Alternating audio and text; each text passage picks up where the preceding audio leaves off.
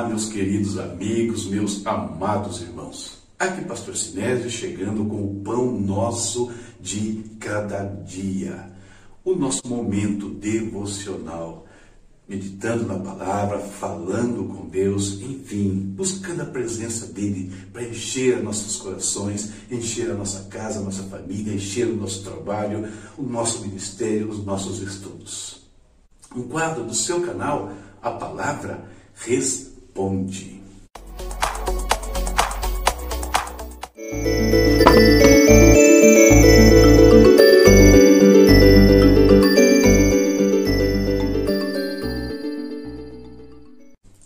E vamos começar falando com o Senhor, né? Falando com Deus. Nosso momento de oração de todos os dias e que eu sempre vou repetir aqui. Você pode ter N momentos na sua vida. Temos até um modelo, se a gente quiser né, é, imitar, que é o profeta Daniel, que orava de manhã, orava ao meio-dia, orava na parte da tarde. Mas também temos o modelo do povo de Israel, que, que fazia uma, uma, uma consagração de manhã, o holocausto matinal e o holocausto do final do dia. Enfim, modelos faltam. Só precisamos ter disposição de buscar ao nosso Deus. Vamos orar. Querido Pai, muito obrigado, Senhor, por este dia, Pai. Muito obrigado, meu Deus. Queremos colocar no teu altar mais uma vez as nossas vidas, colocar a nossa família, o nosso trabalho, colocar o nosso ministério, Deus, colocar tudo o que o Senhor nos deu no teu altar, oferecer tudo isso a Ti, Senhor. Pai, agradecidos, ó Deus, por cada uma dessas coisas pedindo, Deus, que em tudo isso nós glorifiquemos o Teu nome, nós exaltemos a Ti com os nossos atos, com as nossas palavras, Senhor Deus.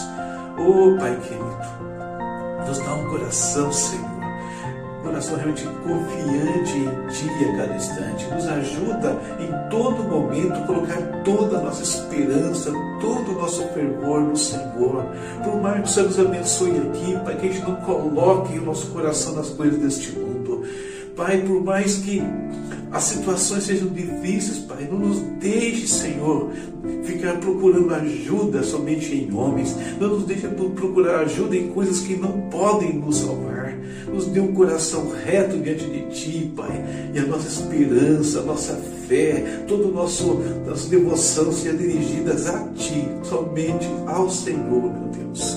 Oh, Pai, colocamos mais uma vez no Teu altar a vida, Senhor, dos nossos irmãos e amigos, a nossa família aqui, Pai, em tudo que se refere a problemas de saúde, meu Deus. Nós repreendemos agora toda ameaça à saúde dos teus filhos, dos nossos amigos, dos nossos irmãos que têm pedido oração diariamente.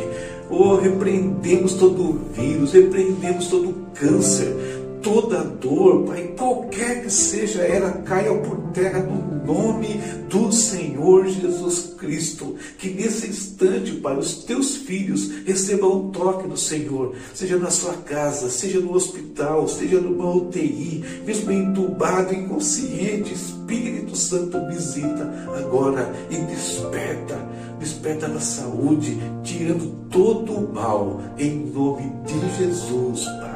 Todo mal sai agora, Pai. Todo cisto, todo caroço, Senhor, que foram reportados aqui para a gente, caiam por terra, Pai. Em nome de Jesus. Traz a bênção do Senhor, Pai, na forma de trabalho também para as famílias, para os teus filhos, nos negócios que prosperam, Senhor, nas novas oportunidades que surgem à frente deles. Abre os olhos dos teus filhos, Pai, para enxergarem a tua salvação, meu Deus. É isso que nós oramos nesse dia. Guarda o nosso país, Senhor.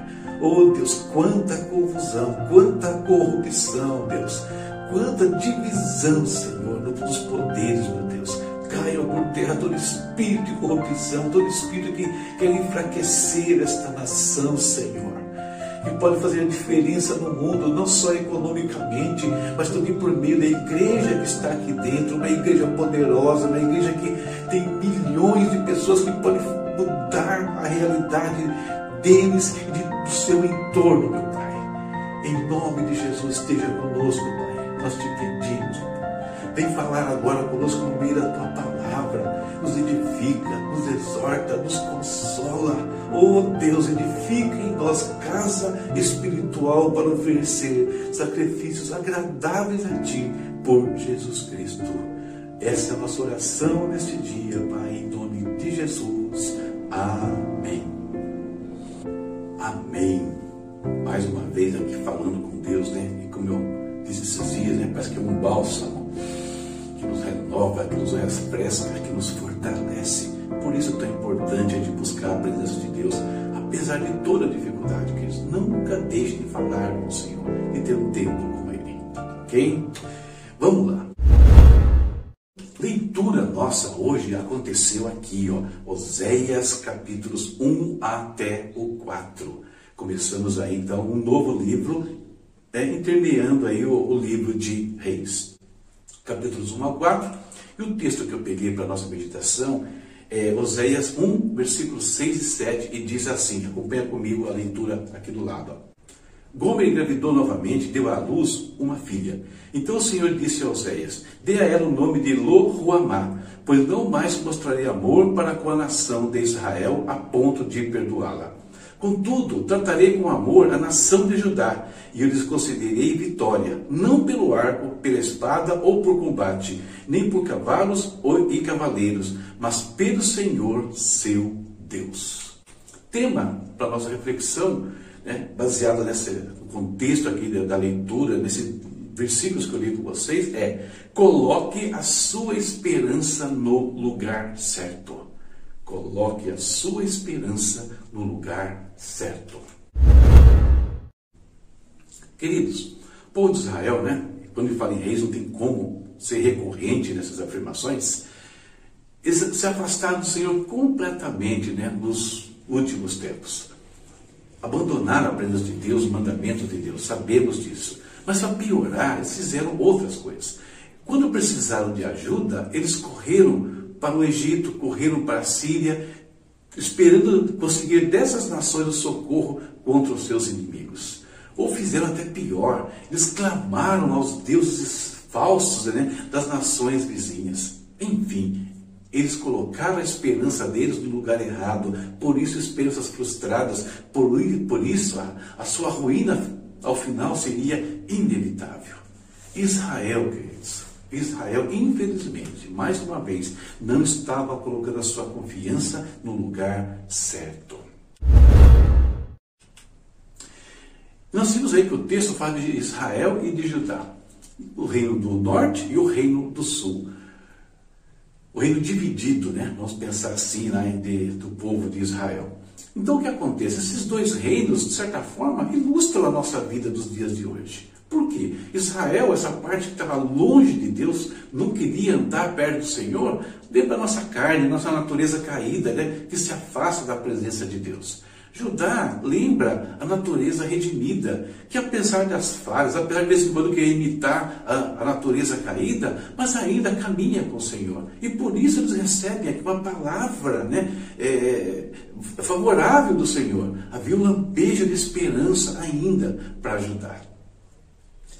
Então, como nós podemos ainda aproveitar essas lições nos dias de hoje? Se, como Israel, nós preferimos confiar em pessoas, confiar em coisas que não podem nos ajudar, nós teremos muitas dificuldades, nós teremos muitas derrotas, como Israel teve. Mas se como Judá, apesar das nossas falhas, nós confiarmos no Senhor, buscarmos ao Senhor, então Ele nos livrará nos dias de dificuldade, nos dias de tribulação. E uma coisa que é muito importante lembrar que esse texto menciona. Deus pode até usar pessoas, pode até usar coisas desse mundo para é, nos livrar, para nos abençoar. Mas por trás de tudo sempre estará, estarão né, as mãos poderosas do Senhor, a destra fiel do Senhor que nos sustenta em todos os instantes.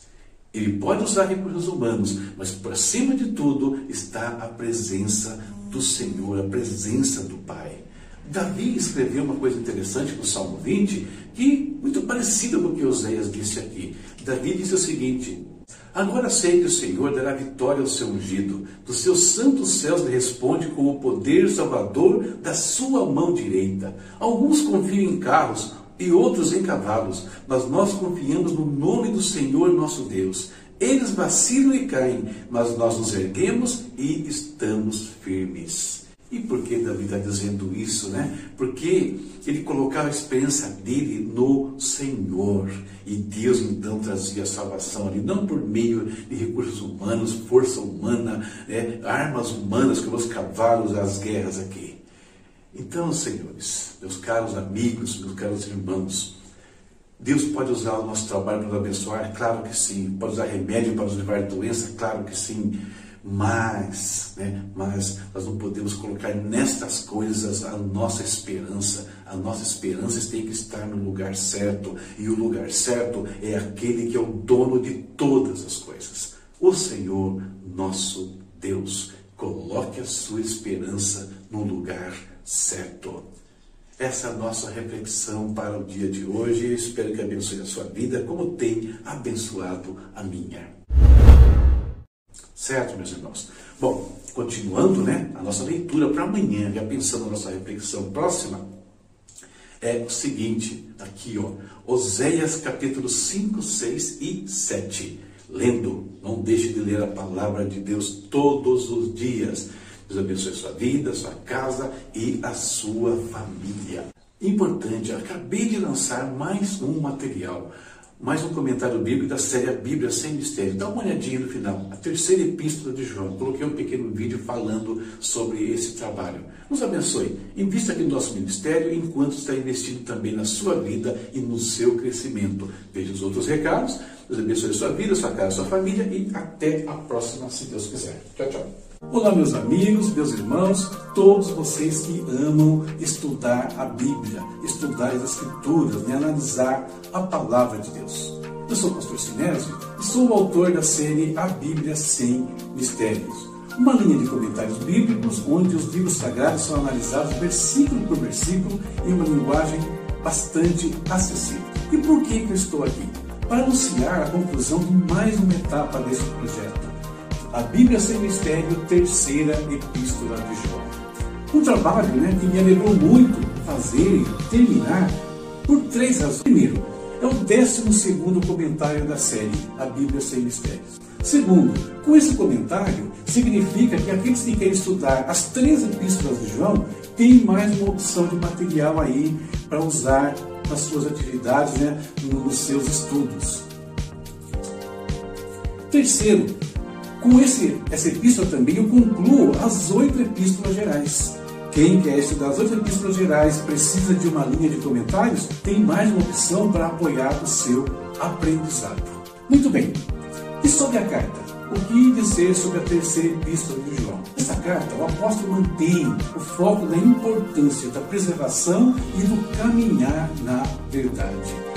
Fica claro, quando nós lemos o terceiro João, que estava ainda na mente do apóstolo o problema que ameaçava a igreja naqueles dias, ou seja, as heresias e os falsos ministros que perambulavam pela, pelas comunidades cristãs. Na primeira e na segunda carta, João não cita nenhum incidente interno na igreja, porém, nessa terceira epístola, ele vai citar problemas internos, pessoas gerando ali algumas dificuldades na comunidade, inclusive em relação à pessoa do próprio apóstolo. Hospitalidade é outro assunto que foi tratado na segunda carta e que volta à pauta agora na terceira epístola. Espero que você nos prestigie adquirindo este comentário e, tendo adquirido, goste do nosso trabalho.